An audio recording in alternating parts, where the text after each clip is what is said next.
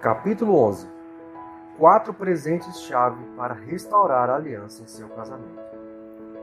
Vamos agora voltar nossa análise para maneiras bastante práticas pelas quais você, pessoalmente, poderá restaurar ou renovar a cerca de proteção da aliança no seu casamento. Lembre-se de que a camada protetora formada pela aliança é a chave para a comunicação transparente, de coração para coração. Se eu tiver medo de que meu cônjuge possa me abandonar caso eu compartilhe abertamente com ele as partes feias da minha vida, então eu escolherei manter essas coisas escondidas. A transparência, naturalmente, é a chave para a intimidade. Como já disse, é muito difícil resolver um conflito sem que haja disposição para se desenvolver uma comunicação aberta de coração para coração.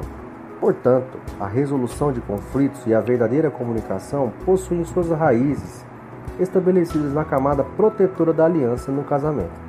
A verdadeira aliança só pode ser implementada por aqueles que desejam deixar sua pulgadade e abraçar a liberdade de receber vida através de Deus, além de servir incondicionalmente ao seu parceiro.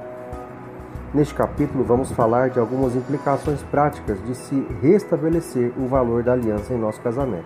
Usarei o exemplo do tradicional compromisso feito entre homens orientais ao consumarem uma aliança de sangue um com o outro. Tudo que eu tenho, tudo que sou, te dou. Recorde-se de que uma aliança de sangue é uma promessa incondicional, unilateral e que só pode ser quebrada pela morte.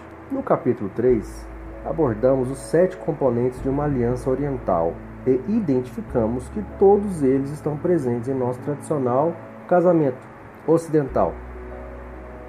Revisando estes sete componentes são 1. Um, compromisso unilateral diante de Deus. 2. Termos. 3. Troca de presentes. 4. Votos. 5. Presença de testemunhas. 6. Troca de filactérios.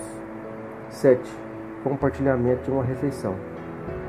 Uma forma bastante poderosa de reafirmar a aliança no casamento é participar do curso Aliança Amor Incondicional, conduzido pela Universidade da Família. Para mais informações, acesse o site www.udf.org.br. Nesse curso, pedimos que os casais participantes preparem-se para trocar os mesmos quatro presentes que os homens orientais trocavam quando faziam uma aliança de sangue. Eu citei quatro presentes brevemente no capítulo 3, mas aqui vamos examiná-los mais detalhadamente. Se você não puder participar do curso Aliança Amor Incondicional, sugiro que cada cônjuge prepare estes mesmos presentes e ambos separem um tempo para oferecê-los um ao outro. Então, à medida que formos detalhando o que cada presente representa, aconselho que você faça sua própria lista, estipulando quais deles você tem sonegado ao seu cônjuge e que gostaria de restituí-lo. Peça a Deus que abra os seus olhos para a sua própria pulgadade em cada uma dessas áreas nas quais você não tem agido como uma pessoa livre, para então dedicá-las incondicionalmente ao seu cônjuge, sem esperar nada em troca. Em seguida, reserve um momento para compartilhar sua lista com seu parceiro e peça a ele que o perdoe por ter retido todas essas coisas. Essa também seria uma boa oportunidade para reafirmar os seus votos de casamento um ao outro e reconsagrarem a aliança diante de Deus e de testemunhas.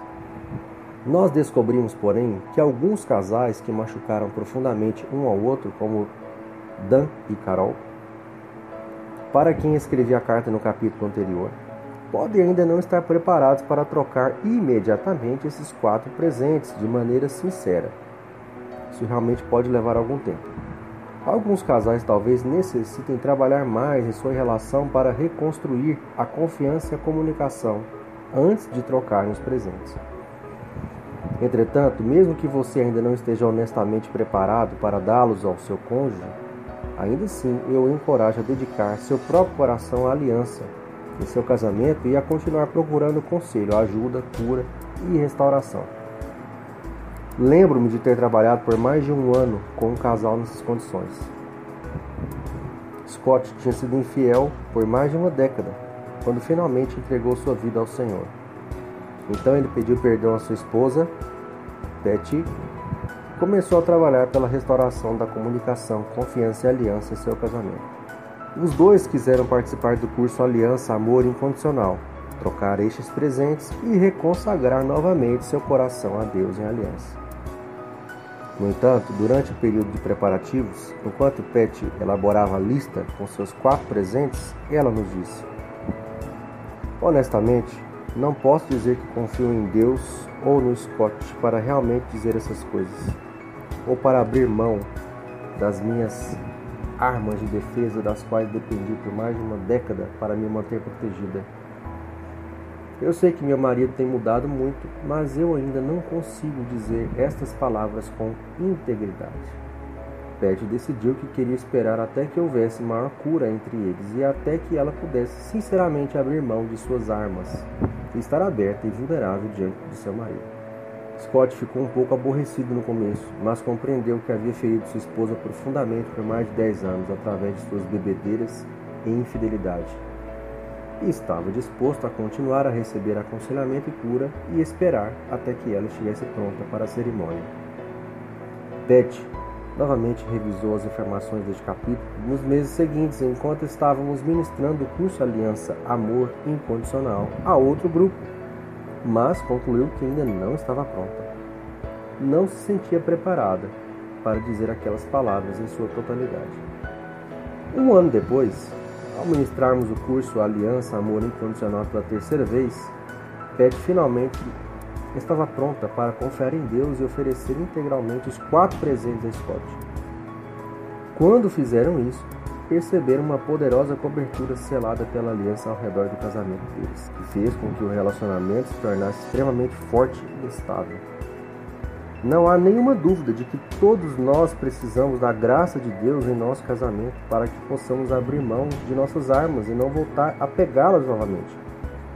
Entretanto, creio que Deus honrou a integridade de Pet por não pronunciar palavras na cerimônia de reafirmação da aliança nas quais ela não tivesse intenção de dizer verdadeiramente e que não pudesse honestamente manter.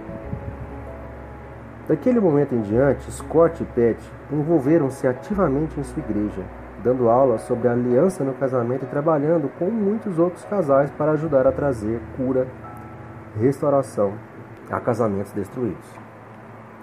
Gostaria de convidá-los a examinar agora o significado de cada um dos quatro presentes e sugerir como eles podem ser aplicados em nossos casamentos. Os homens, tradicionalmente, trocavam os quatro presentes seguintes para estabelecer uma aliança: 1. Um, suas capas ou mantos. 2. Seus cinturões e armas. 3. Seu nome. E 4. Seu próprio sangue.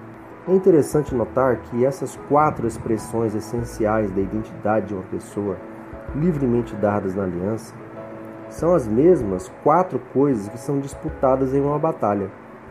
Se uma pessoa fosse capturada em uma guerra, o conquistador imediatamente arrancaria essas quatro expressões de personalidade. Se você fosse preso, seus capturadores certamente tirariam a sua capa e todos os seus bens. Eles certamente pegariam suas armas e seu cinturão, removeriam seu nome e você passaria a ser conhecido por um número.